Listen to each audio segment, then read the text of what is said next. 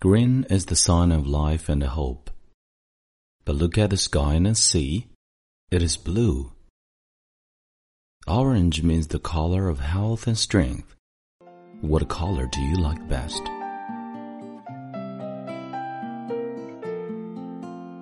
亲爱的朋友，你好，欢迎收听英语美文朗读。我是你的朋友孟非 Phoenix。今天为大家带来的美文叫做《友谊的颜色》。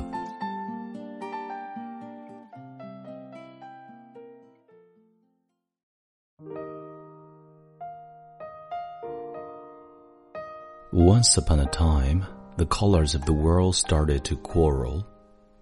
All claimed that they were the best, the most important, the most useful, the favorite. Green said, Clearly, I'm the most important. I'm the sign of life and hope. I was chosen for grass, trees, and leaves. Without me, all animals would die. Look over the countryside and you will see that I am in the majority. Blue interrupted. You only think about the earth, but consider the sky and the sea.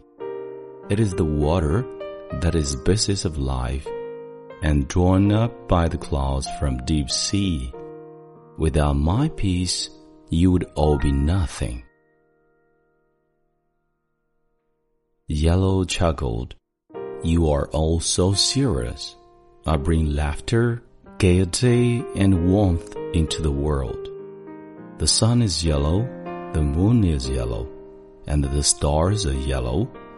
Every time you look at a sunflower, the whole world starts to smile. Without me, there would be no fun.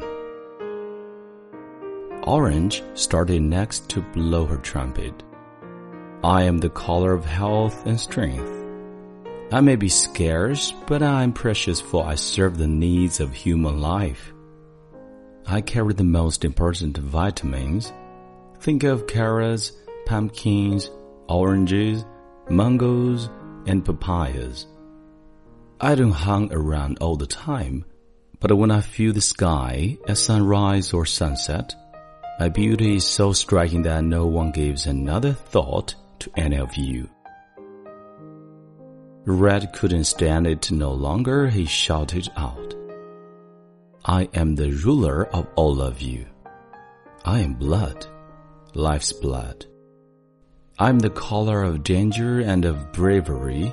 I'm willing to fight for a cause. I bring fire into the blood.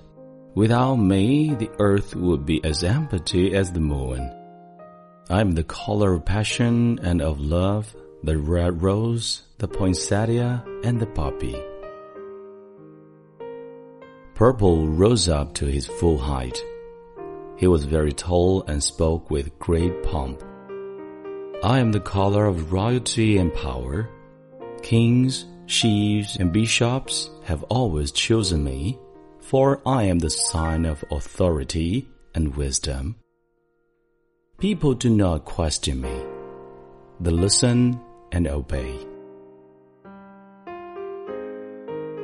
Finally, Indigo spoke, much more quietly than all the others, but with just as much determination. Think of me. I'm the color of silence.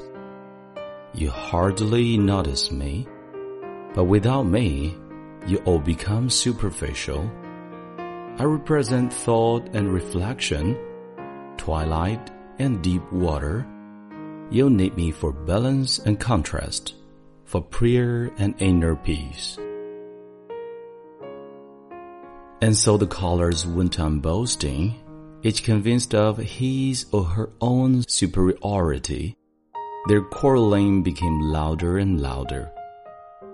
Suddenly, there was a startling flash of bright lightning thunder rolled and bombed.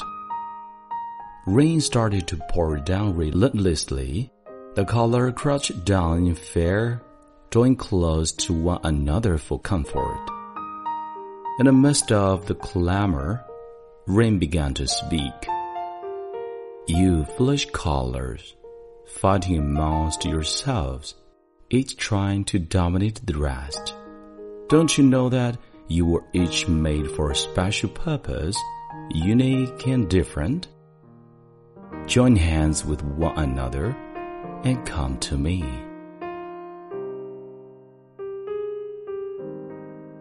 Doing as they were told, the callers united and joined hands. The rain continued. From now on, when it rains, each of you will stretch across the sky in a great ball of color as a reminder that you can all live in peace. The rainbow is a sign of hope for tomorrow, and so, whenever a good rain washes the world, and a rainbow appears in the sky, let us remember to appreciate one another.